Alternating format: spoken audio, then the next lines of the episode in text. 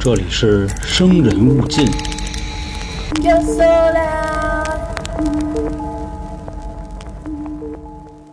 大家好，欢迎收听由春点为您带来的《生人勿近》，我是老航。这期节目呢，继续给大家带来日本十大奇案中的北九州连续监禁杀人案。啊，喜欢我们的听众啊，欢迎关注微信公众号啊，“春点”俩字儿啊，春天的春，字典的典。那里边呢有进群的方式和我们其他的专辑。如果您听案子或者说这个都市传说啊，您听腻了，您可以去听听啊我们那张杂谈的叫三角铁，还可以听听另外一张啊扯淡书评的叫开卷无益。反正呢都是我们做的啊，大家可以换换口。那咱们呢就接着上期的内容开始说。当时啊，这个大美呢接到了母亲的电话，得知啊这个松永泰已经死了，所以啊决定回家。当他走进家门的那一刻啊，发现松永泰就在他们家呢。那这到底是怎么回事呢？其实啊，在松永泰发现大美跑路了之后，他当时就想到了啊，肯定是蓄谋已久的。你说我要现在出去找人去，我上哪儿找去？肯定啊，早就跑远了。但这个时候呢，心生一计，是什么呢？大美啊，肯定不会回自己父母家，因为他能想到啊。如果跑路了，我会上他们家堵他去，所以呢，他就肯定不会回家。但是啊，他一定会跟家里联系，所以我现在要做的啊，就是让他的父母把他给骗回来。但大美的父母凭什么又能帮我把她骗回来呢？那这块啊，我就得动点手段了。一想到这儿啊，直接呢奔大美他们家就去了。当当当一敲门，这门开了，眼前呢就是大美的母亲。就这丈母娘啊，看着自个儿要搁别人家啊，一般都会说啊，这哎呦姑爷您来了啊，进来进来进进来坐。但是呢，大美的母亲可没有啊。上文书咱们说过，松永泰啊，他强奸过自己的丈母娘，所以啊，看见他的第一反应啊，你要干嘛？出去，就往外撵他。但毕竟女的嘛，啊，没多大劲儿，刚要关门，松永泰啊，拿着个脚那么一顶啊，还挺客气。哎呦，妈妈，您别着急呀，啊，这回不推你。我今天来啊，是跟您说点这个关于大美的事儿。就大美现在离家出走这事儿，您应该知道吧？其实啊，她在我们那边啊惹了点事儿，没告诉您。我今天来呢，是想把这些事儿啊都告诉你们，咱们一块儿啊救救大美。当时呢，丈母娘听完这话啊就傻了，站那不动了。她后边呢还有一个人。就是大美她爸，正好啊，刚才说的话全被大美她爸听见了，就跟宋永泰说呀：“说你先进来啊，这个不是说话的地方，咱呀里边说。”就把人呢让到屋里都坐下了。其实啊，不光他们仨，宋永泰、大美妈跟大美爸，还有大美的妹妹小美。宋永泰呢就给他们仨讲啊，那个岳父、岳母还有小姨子，今天跟你们说的这个事儿啊，特别的重要。刚才不说大美离家出走了吗？你们知道她为什么离家出走吗？真的啊，就你们教育出来这个好闺女啊，绝了！丈母娘呢，这会儿就赶紧抢话，不是她到底怎么了？你倒是说呀！这孙永泰呢一笑，看着自己这丈母娘，那我可说了啊，您可绷住了，你们家这好闺女啊，杀人了！就看着这丈母娘啊。差点一口气没上来，旁边呢，大美他爸气的也不行了。你现在啊，一五一十的，你给我说明白了，这到底是怎么回事？孙永泰就说呀，这个大美啊，其实他不是故意的啊，他是误杀。之前呢，我不开公司嘛，啊，还记着吧？孙永泰之前是卖床垫子的，但我那公司黄了啊，就我这点存性，这几年啊，造的差不多了。啊，你们家这闺女过惯了那种有钱人的日子，没钱哪行啊？外加上这几年啊，我挣的也不多，所以呢，他就走了点脑子，敲诈勒索来着。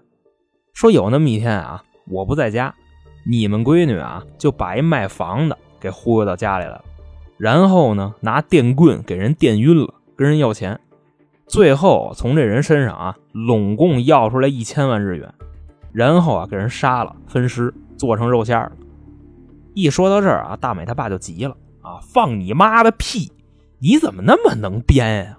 我闺女能杀人啊！我他妈看着他长起来的，还还分尸做肉馅儿，她怎么没把你给剁了呀？你丫赶紧给我滚出去！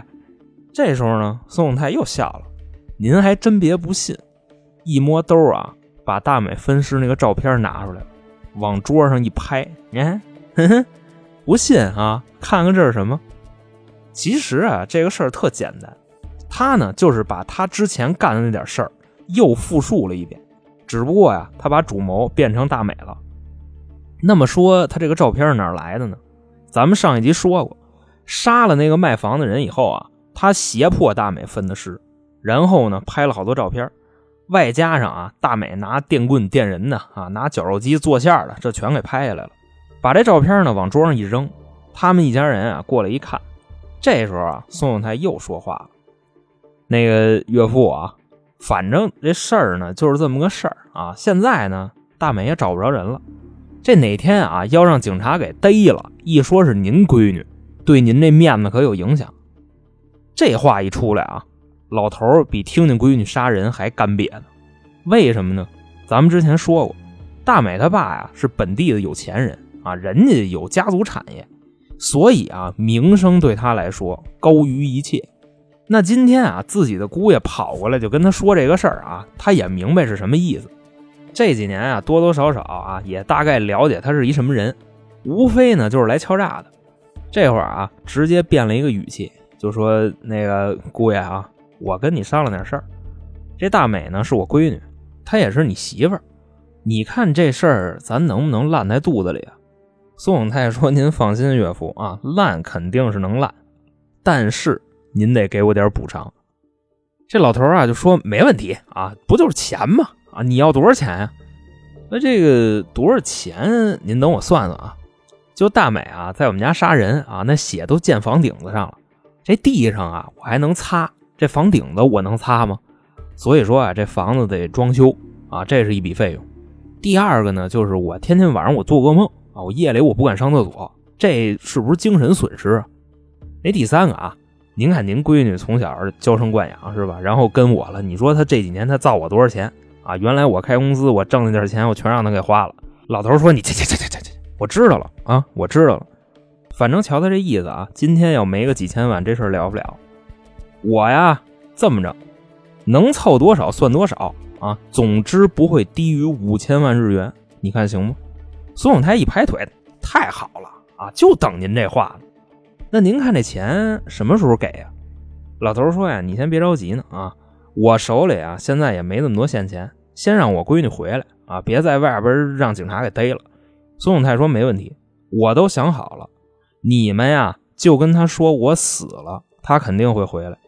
所以啊，这也就解释了为什么大美的父母要把他给骗回来啊，这原因就在这儿呢。”当时啊，大美进了他们家门，这母亲呢就说：“啊，对不起，闺女，我骗了你。宋永泰啊，其实没死，啊，其实这人就在大美后边站着呢。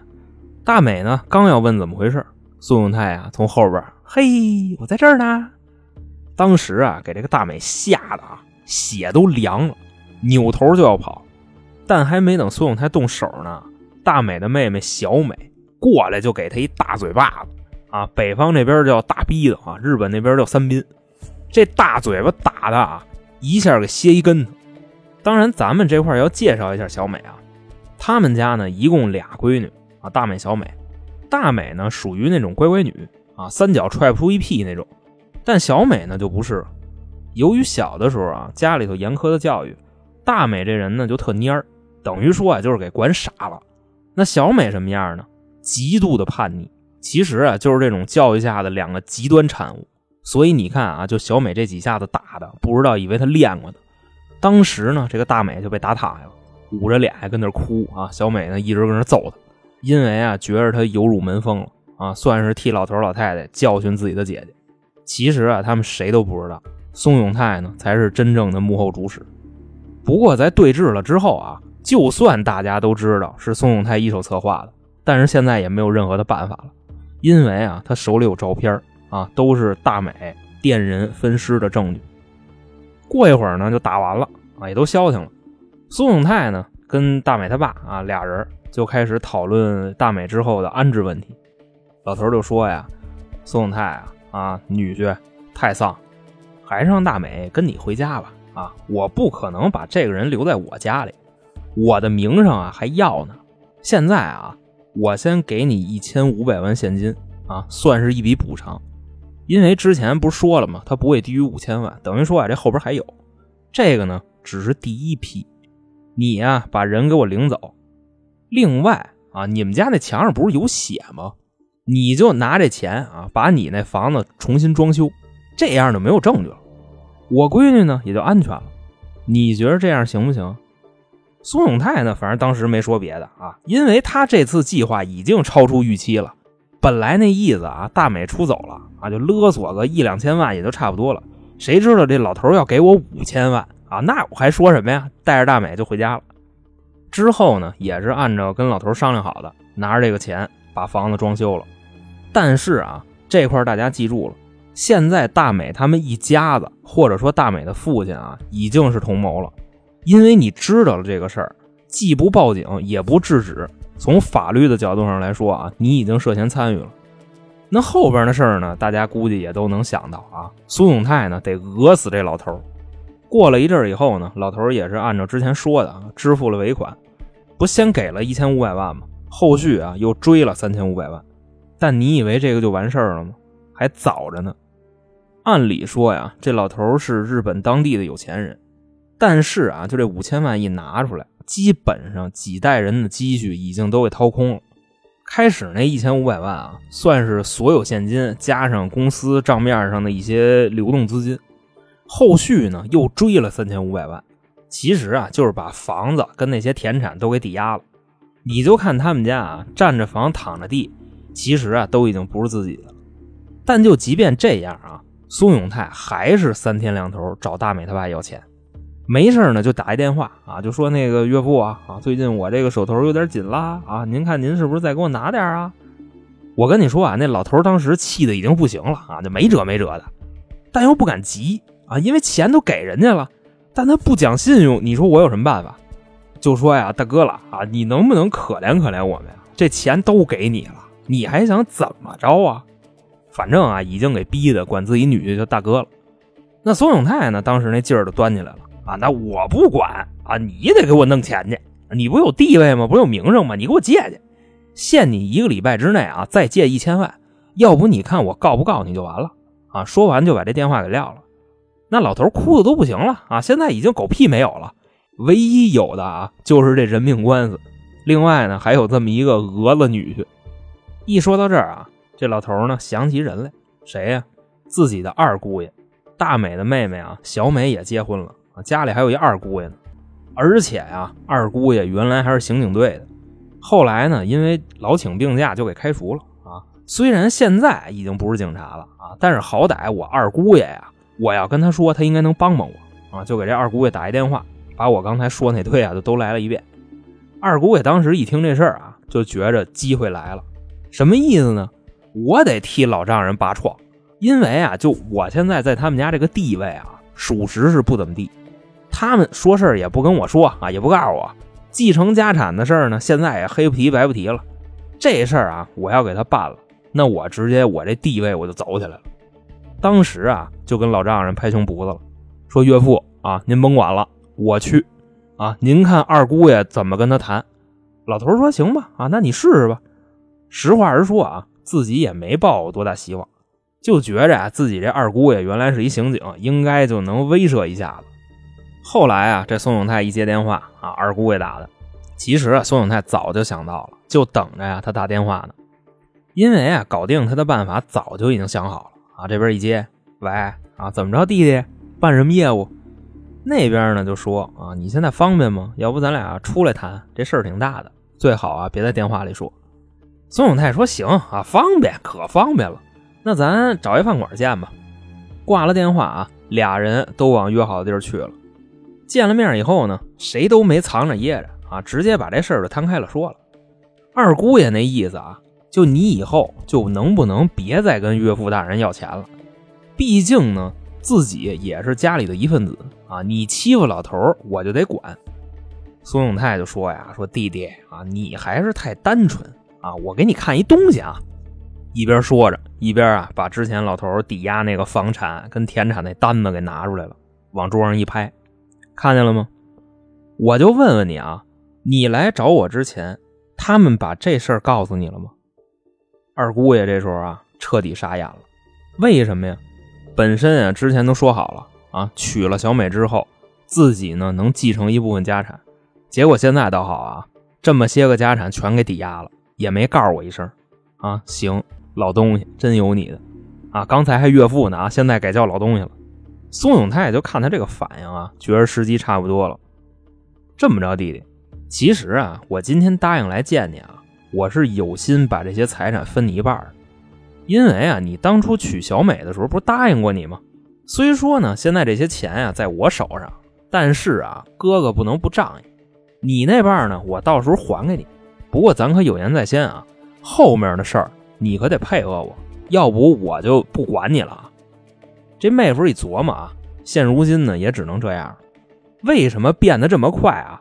一个是因为自己的老丈人不跟自己说实话啊，他心里有气；第二个啊，苏永泰承诺他的东西那可是真金白银的。就结合这两点啊，二姑爷成功倒戈。但让他没想到的是啊，其实呢，这个就是苏永泰的缓兵之计，为的呀就是把他给稳住了。别给自己添乱。后来的一切呢，也都是按照原计划进行啊。孙永泰呢，就继续勒索这老头，让老头出去借钱去。当时啊，他们家给二姑爷打电话已经不接了啊，因为已经提前打好招呼了。就在孙永泰啊再三的威逼利诱之下，这老头出去刷脸去了啊，借了好多高利贷。因为他之前是有钱人呀啊，朋友也多，信誉也好，所以放贷的也愿意借给他。以为呢，就是公司出什么事儿了，需要这个资金周转。谁知道啊？这老头拿钱填无底洞去了。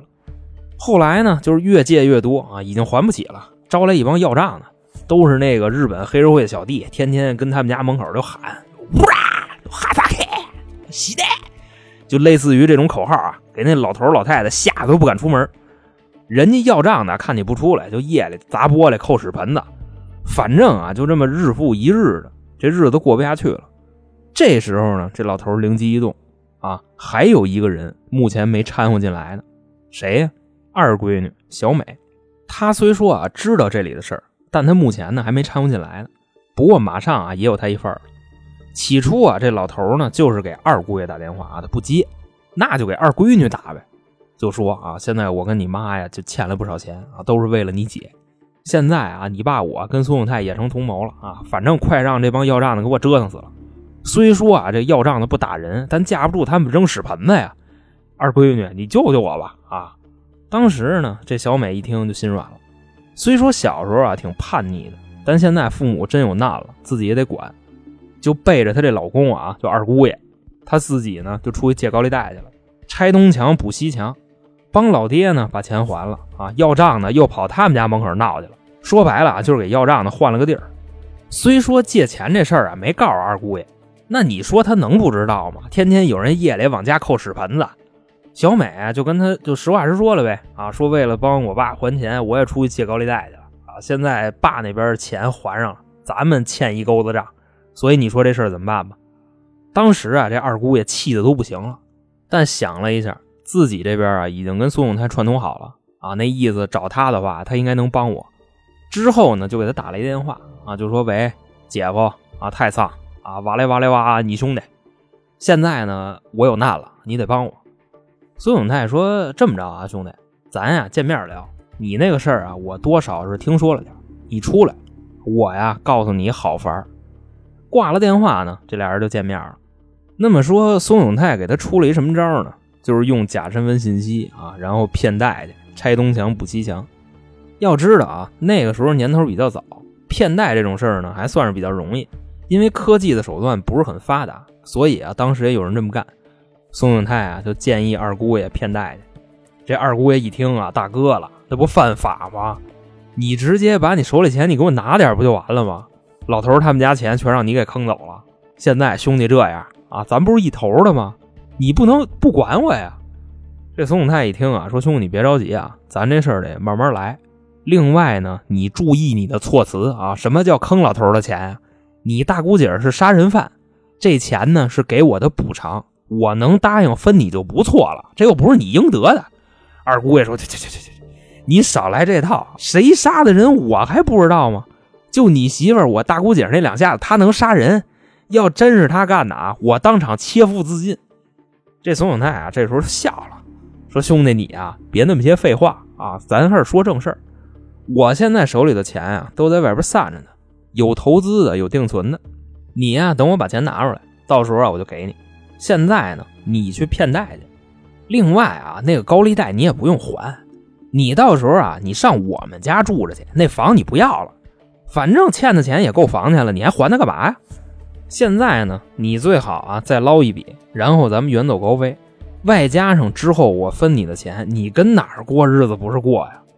这二姑爷一听啊，我操，这高了啊，忒他妈有道理了。姐夫你甭管了，就这么定了。我现在我就骗贷去。说完就走了。那么说他真的去骗贷了吗？真去了啊，骗了差不多有个一千来万。因为那个时候啊，他信息也不联网啊，他提供的财产证明什么的都是真的，只不过呀，自己之前欠了好多钱，放贷都不知道，然后就骗完贷就跑了呗，找宋永泰去了啊，就跟他说啊，哥哥。现在啊，咱是一条船上的人了，兄弟，我呀可是真心实意的投奔你。之前答应我的，你可别忘了。孙永泰就跟他说啊，没事，兄弟，上家来啊，跟我住来，哥哥欢迎你。就这么着，二姑爷就去了。当时去的时候啊，还是一家子倾巢出动啊，这二姑爷带着自己的媳妇小美，外加上啊一男一女两个孩子，就都到了。结果是什么样呢？进屋以后就发现啊，自己的老丈人跟丈母娘也在这儿呢。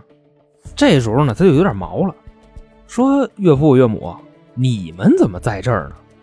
老头说：“我房子抵押了啊，现在天天都是要账的，还不起人家钱啊，就上这儿来了呗。”二姑爷说：“不对啊，小美不是替你们把钱还了吗？怎么还要账啊？”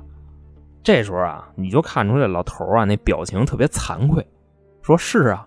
啊，他还的是上次抵押的钱，要账呢来要的是这次的钱。哦，合着您又把那房子给押了啊？这次又有什么新题目了？反正说到这儿啊，这老头就崩溃了，说就咱家这大姑爷啊，就松永泰，这他妈就是一吸血鬼。小美啊，刚帮我还完钱，他又找我来了，说再要一千万啊，要不然就把我跟大美都送公安局啊，还跟我保证这最后一次。当时啊，这二姑爷就有点醒了，那意思我可能是上当了。宋永泰呢，这时候走过来拍拍他，兄弟啊，你骗贷那个钱是不是给哥哥分点啊？二姑爷说不对啊，不是应该你分我钱吗？啊，咱俩商量好的，你坑老头，最后把钱分我一半。现在你怎么还跟我要啊？这时候啊，这老头反应过来了，啊，原来是你们俩联合起来坑我。苏永泰说：“你这你等会儿，等会儿，没你事儿啊。”兄弟，你糊涂啊！啊，现在你的命都在我手上，你还敢跟我要钱？你想什么呢？二姑爷这时候就傻了，不，你什么意思呀？我怎么命跑你手上去了？以前你不明白是吧？你听我给你分析啊，你是不是骗贷款来着？骗贷款的罪过你应该是知道吧？啊，你信不信啊？就我现在，我一个电话打出去。你未来十年到二十年，你得在监狱里边过啊！没准凡哥能睡你上铺，然后你们俩给大哥演奏一首《敢问路在何方》啊？怎么着？你想去吗？这时候啊，二姑爷就反应过来了，哎，别别别别别别别！大哥大哥大哥，行行行，我这命啊在您手上啊，以后您说什么就是什么，行吧？孙永泰一看，我懂事儿啊，把钱拿出来吧，啊，作为我的封口费，以后的事儿啊，以后再说。等于说啊，就这么着，大美他们这一家子全给骗来了。咱们盘点一下啊，这个屋里现在有多少人？首先啊，老头老太太俩人，大美跟小美四个，小美的两个孩子六个，外加上宋永泰跟这二姑爷，这屋里一共八个人。那现在所有的这些人啊，都有把柄在宋永泰手上，基本上啊，往后的日子他说什么是什么。先是啊，就这一屋子人。给大家制定了生活标准，比方说什么呢？关于上厕所啊，每天每人上厕所的次数不能超过三次啊，你甭管是大的还是小的，只能去三次。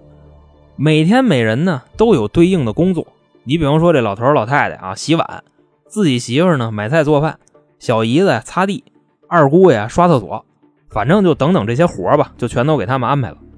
另外还有什么呢？这屋里所有的人不许互相说话，你们只能跟我说话啊！别到时候我给你们聚一块了，你们给我算计了。最后一条啊，这屋里所有的女性都必须跟我发生关系啊！你说是丈母娘，还是我媳妇，还是小姨子，我都得得着。当然，除了小孩啊，因为那时候那小孩才七八岁啊，不是说孙永泰这时候有人性啊，他只是嫌这孩子长得难看。那么说啊，这屋里的人要不听他的怎么办呢？啊，他有电棍，谁不听话啊，他就拿这电棍出了谁。而且他最坏的是什么呀？他很少去电人，这项工作啊，基本上都让他们内部消化。比如说啊，这丈母娘今天犯错了，刷碗的时候啊，跟这老头起腻来着，不行啊，得挨电。让谁电呢？让老头电。而且老头电人的这个过程啊，他还给你照下来。其实这块啊，有朋友就会问了啊，那他们就不反抗吗？还真没反抗，原因是什么呢？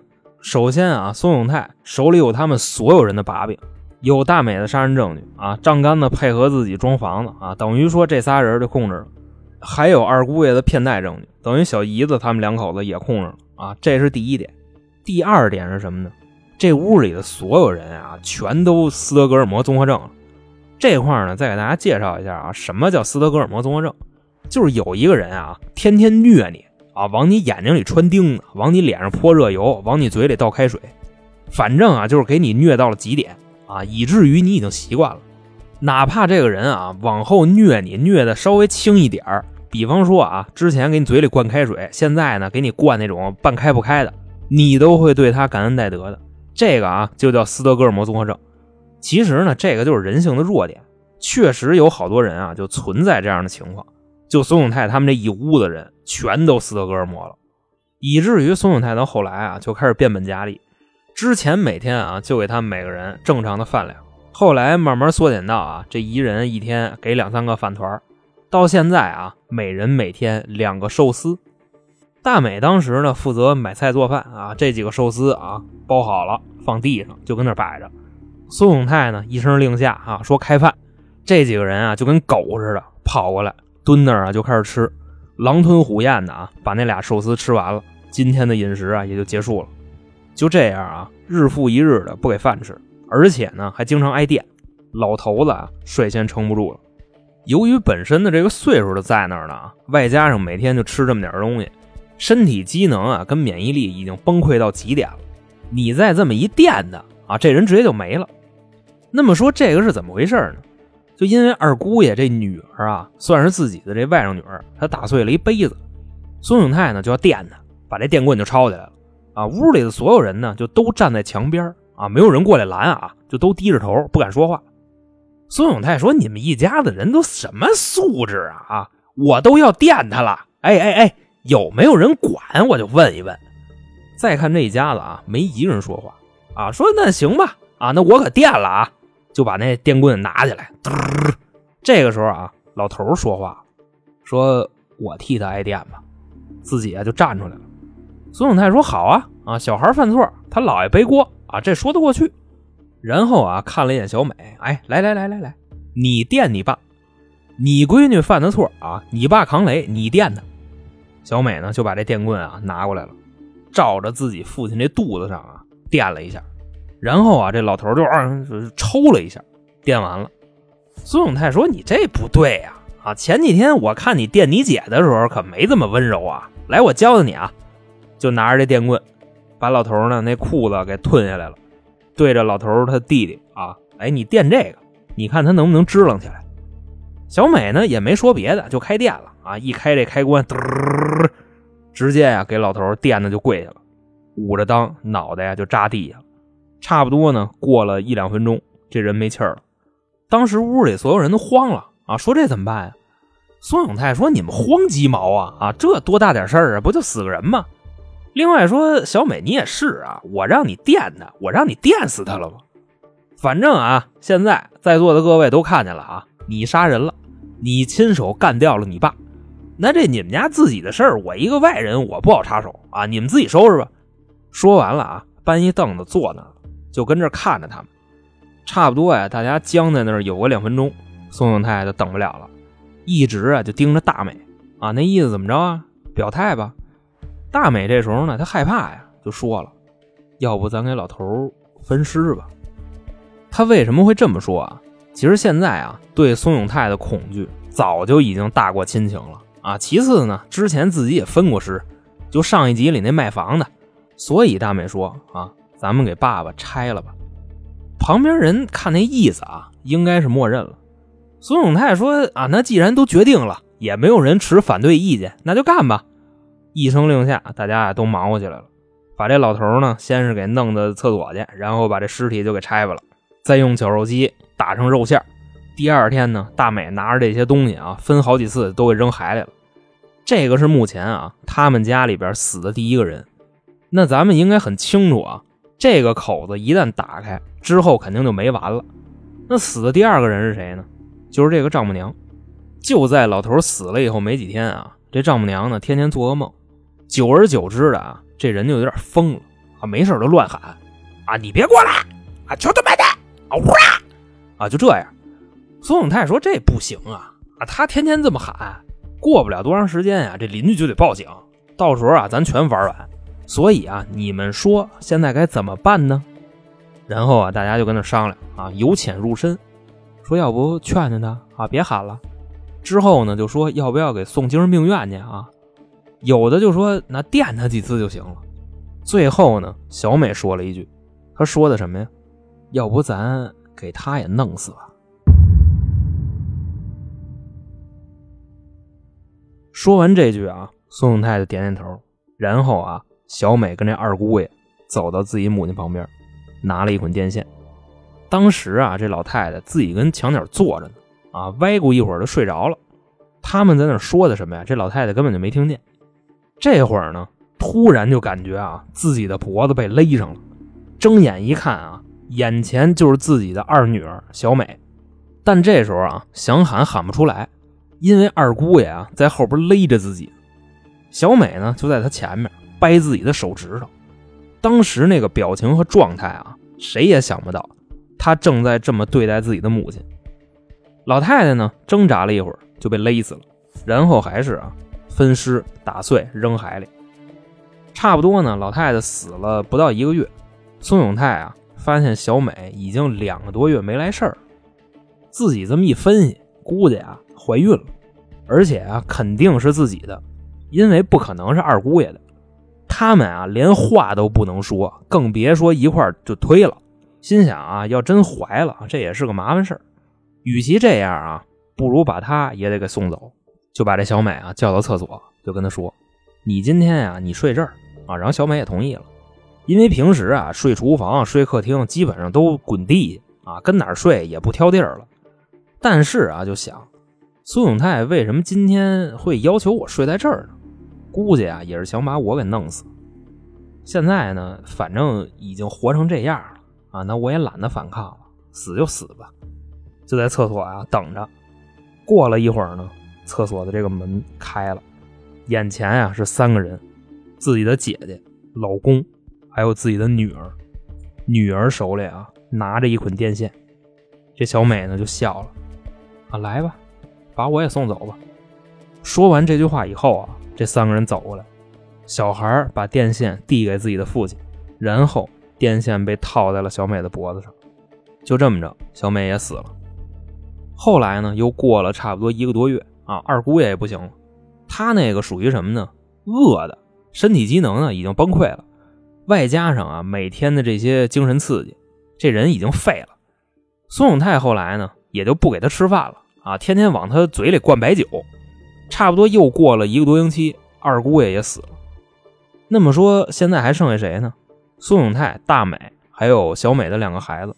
那就看现在这个意思啊，两个小孩也差不多了。而且岁数小的这个男孩啊，天天嚷嚷着找妈妈，给孙永泰呢就烦得够呛。这时候呢，他脑子里闪过了一个损招，是什么呢？他找到了这个小女孩，就跟他说：“之前啊，你杀死了你的妈妈。”那现在呢？你弟弟他知道这件事儿，而且啊，他天天还要找妈妈。那你说他要是把你供出去怎么办啊？这小女孩就点点头，啊，那意思明白了，弟弟现在是个威胁，自己啊就找电线去了。然后呢，孙永泰让大美跟着小女孩一块儿，把这小男孩啊也给勒死了。后来啊，没过几天，他就开始疯狂的虐待这个小女孩，而且不光是从肉体上的啊，还有精神上的，就跟他说：“你亲手杀死了你的母亲啊，还有你的弟弟，你就是恶魔。他们都死了，你还有什么脸活着？”小女孩呢，这会儿就哭了啊，用手就开始扇自己大嘴巴。这时候啊，他说了：“那我也不想活了。”说完这句话啊，孙永泰说：“行，好办。”看了一眼大美，大美呢拿着电线走过来了啊，一套圈一使劲这小女孩啊也没了。现在他们家啊就剩俩人了，孙永泰夫妻俩，但规矩呢还是没变。大美啊天天睡觉也只能睡地，不许上炕；吃饭呢也只能是俩寿司。有时候孙永泰开恩啊，他还能多吃一个。孙永泰啊，没事就会摧残他，就跟他说：“你亲手杀了你们一家子，你说你现在你活什么大劲啊？”大美呢，反正也不说话，就低着头啊，听孙永泰骂他。直到后来有一天啊，自己醒过来了，孙永泰打死也想不到啊，大美敢去告发他，因为大美杀的人啊，虽说是在他胁迫之下的，但数量足够多，所以他笃定啊，大美不敢。但是呢。大美当时已经不想活了，就自己啊跑到警局把孙永泰给告了。也就是因为这个，孙永泰当时啊被捕了。最后呢，孙永泰被判处了死刑，大美呢一审死刑，二审终身监禁。我觉着这个案子啊最不可思议的一个地方就是什么呢？孙永泰通过诱骗和要挟把这一家子都给监禁了，然后呢就是用那根电棍让他们亲人之间反目。甚至有的人啊，还会主动去讨好宋永泰。其实呢，大家都是为了躲开这个电刑。最开始啊，老两口子是为了名声，大美呢是为了保命，二姑爷啊是为了逃避法律。但到最后呢，越陷越深，以至于这一家子啊全部丧命。那么好，这个就是日本十大奇案中的北九州连续监禁杀人案，在这儿呢就给各位讲述完毕。在节目的最后呢，跟大家介绍一下近期台里的情况啊，因为有很多新朋友不了解我们。目前呢，我们有三张专辑，除了您现在听的这个啊，还有两个其他的，也是咱们台的原班人马。一个叫三角铁，主要分享一些我们在生活中有意思的经历。另外呢，还会经常请一些嘉宾啊，擅长特殊领域的，比方说男女情感啊、风水算命啊、孩子不孝啊、爹妈胡闹啊，大概就这类题材。还有一个呢，叫开卷无益，说的呀，主要是我们看完一些名著，产生了好多歪七扭八的想法，绝不是一板一眼的点评啊，更像是趣味的解读。所以喜欢我们的朋友呢，建议各位三张专辑也都听一听。还希望各位加入我们的新米团，现在呢，年费会员和连续包月啊，有一个很大的折扣，差不多是单买的一半您加入了以后呢，就可以收听以上三张专辑的所有抢先听内容。除了这个呢，我们还有一个小店，里边啊有好多不错的商品，都是娇姐精心挑选的。女孩子挑的嘛，东西肯定是面子里子都有啊。各位可以点击主播头像，然后从电商小铺那块进去，看看里面有没有自己需要的啊，买点。